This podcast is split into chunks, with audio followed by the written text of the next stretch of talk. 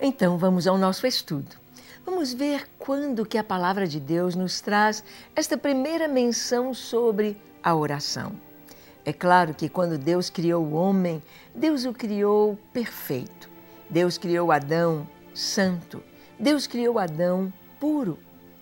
E Deus fez Eva, tirada de Adão. Havia uma perfeita comunhão do homem e sua mulher com Deus. Havia uma perfeita comunhão. A Bíblia nos conta que na viração do dia, Deus vinha para conversar com o homem. É claro que é muito possível que esta vinda do Senhor era através de uma teofania, ou seja, Deus numa aparição como homem. Porque Deus é espírito puro, pessoal, Deus é grande demais. Ele ah, cabe em Deus tudo que foi criado. Quando nós pensamos que o universo todo cabe dentro do próprio Deus, que tamanho é o nosso Deus? Ele está em toda parte. Ele não é todas as coisas, mas ele fez e criou todas as coisas. E Deus tem comunhão com o homem. E a oração parte deste princípio. A oração parte desse entendimento, deste relacionamento do homem com Deus. No princípio era assim. No princípio, tudo fluía de uma maneira tão linda. O homem perguntava, Deus respondia, e Deus perguntava e o homem respondia. Cada dia, no seu trabalho, cuidando da terra, Deus deu uma tarefa ao homem de dar nome a todos os animais. E Deus veio receber do homem como ele havia realizado a tarefa. E diz a palavra que, do modo como Deus é, como o homem colocou os nomes dos animais, assim Deus aceitou, assim foi. Então vemos como que é tão maravilhoso o que Deus planejou para o ser humano, um relacionamento do homem com Deus, um relacionamento em pureza, em santidade, em perfeição. Mas com a vinda do pecado, mas com a desobediência do homem, houve uma ruptura houve uma cisão, houve um rompimento. Agora, o homem começou a esconder-se de Deus. O homem começou a fugir da presença de Deus. O homem começou a se esconder.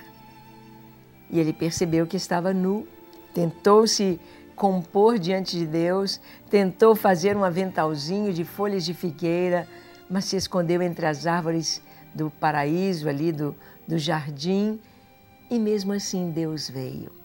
E Deus disse: Adão, onde estás? Onde você está? E ele respondeu: Eu ouvi a tua voz, tive medo, me escondi. E Deus disse: Por que você se escondeu? Você comeu do fruto. O que o homem deveria ter feito é confessar logo seu pecado. É dizer: Deus, eu desobedeci, eu peguei o fruto, eu comi, o Senhor sabe o que aconteceu e meus olhos foram abertos para o mal e eu percebi que eu perdi a tua glória que estava sobre mim. E eu percebi que estou nu, estou indefeso, eu preciso cobrir o meu pecado, eu preciso me esconder de ti. E Deus então traz para Adão, para Eva, as consequências do seu pecado. Vem as maldições sobre a terra, sobre a mulher, sobre o homem, a fadiga, a dor na gravidez, a mulher sendo protegida pelo marido, agora o seu desejo através do seu marido, e a serpente sendo amaldiçoada, comendo do pó da terra e havendo uma inimizade entre ela e a mulher, entre o seu descendente e o descendente da mulher. Então, uma espada flamejante está guardando o jardim, guardando a árvore da vida. Um querubim foi colocado ali para vigiar o jardim e o homem e sua mulher foram expulsos do jardim. Agora a terra está seca, o solo difícil, agora é do suor do rosto que o homem vai comer o seu pão. Mas Adão traz para sua descendência. Adão traz para os filhos que vão nascer o conhecimento que ele teve de Deus, o conhecimento que ele teve e o relacionamento que ele tinha com Deus. Este relacionamento ele traz para fora do jardim, ensina aos seus filhos E nós conhecemos a história como Abel era um adorador, mas Caim, alguém que queria servir a Deus do seu jeito, alguém que não queria obedecer, alguém que não queria se submeter à vontade de Deus. E Caim matou seu irmão. Caim se torna um fugitivo. E a Bíblia nos diz que depois da morte de Abel, depois que Caim foi é, amaldiçoado, depois que Caim sai da presença do Senhor, diz Gênesis 4, 25 e 26. Tornou Adão a coabitar com sua mulher e ela deu à luz um filho, a quem pôs o nome de Sete. Porque, disse ela, Deus me concedeu outro descendente em lugar de Abel, que Caim matou. Sete, essa palavra hebraica significa renovo. Para nós é, é o número sete, mas sete aqui, este nome é renovo. O renovo vem no lugar de uma poda. Onde houve uma poda, onde houve uma quebra, então ali nasce um renovo. É um novo galho que vai surgir. Ela deu o nome do seu filho Sete, dizendo: Deus me deu outro filho no lugar de Abel. Será outro adorador, será outro homem que vai amar a Deus e que vai servi-lo. E realmente assim foi. E o texto continua nos dizendo o seguinte: A Sete nasceu-lhe também um filho, ao qual pôs o nome de Enos. Daí se começou a invocar o nome do Senhor. E Enos é homem, é ser humano, é homem. Sete teve seu filho, colocando este nome Enos, e diz que a partir daí, a partir de Enos, se começou a invocar o nome do Senhor. Não mais esperar que Deus viesse e conversasse. Por exemplo, Deus, quando viu que Caim estava com a cara fechada, quando Deus viu o ódio no rosto de Caim, quando Deus viu a inveja, a raiva de Caim estampada no seu rosto, porque a ira, porque os sentimentos, eles afloram no nosso rosto. Eles aparecem. Um rosto alegre, um rosto triste, um rosto irado, um rosto com inveja, aparece. Então Deus veio e disse para Caim: Caim, por que você está assim? Por que caiu o seu semblante? Por que você está com essa cara? Caim, você não sabe que se você der atenção para o pecado, você vai errar. O pecado está aí à porta, mas a você cumpre dominar. Você pode vencer o pecado. Deus veio a Caim, Deus avisou a Caim, mas ele preferiu é, acariciar o pecado. Quem sabe na sua vida Deus tem te mostrado que você está à beira de pecar, à beira do adultério, à beira da mentira, à beira do roubo, à beira de, da droga. Quem sabe você está aí na beiradinha e Deus está te avisando: cuidado, cuidado. Mas você insiste. A palavra nos diz: a ti cumpre dominar. E Caim então matou seu irmão. E mesmo assim, Deus veio e disse: Caim, onde está teu irmão? Ele disse: Eu sou guardador do meu irmão, eu sou o guarda-costas dele.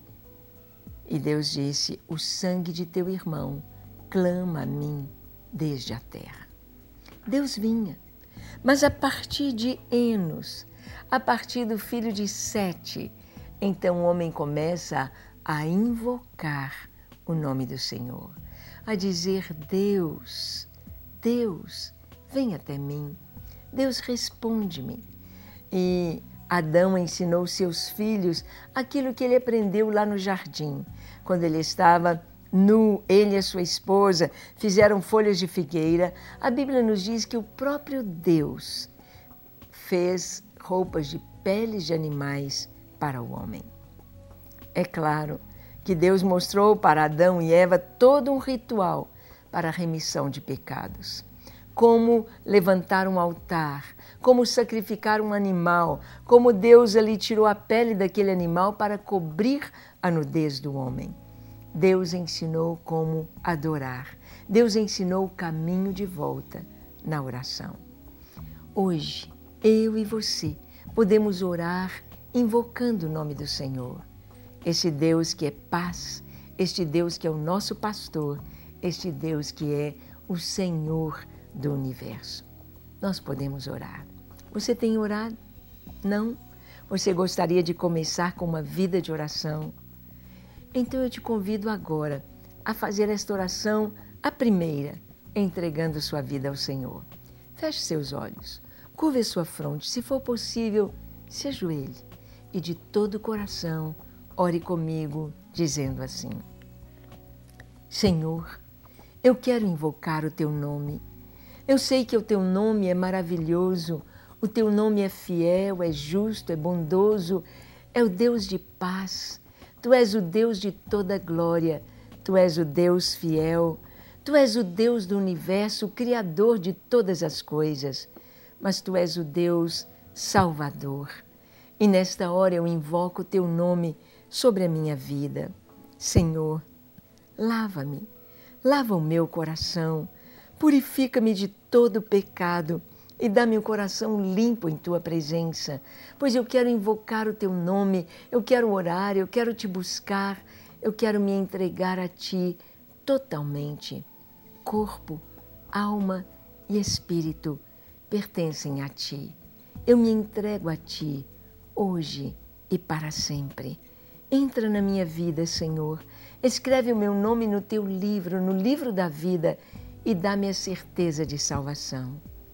Senhor, aquelas pessoas que estão orando conosco, mas, ó Deus, que estão passando por momentos difíceis, alcance-os com teu amor, alcance-os com teu perdão, alcance-os, ó Deus, com a tua cura. Aqueles que estão oprimidos sejam libertos em nome de Jesus. Que o Senhor abençoe a cada um no teu poder, na majestade da tua glória. Em nome de Jesus. Amém, amém e amém. É isso aí, graças a Deus.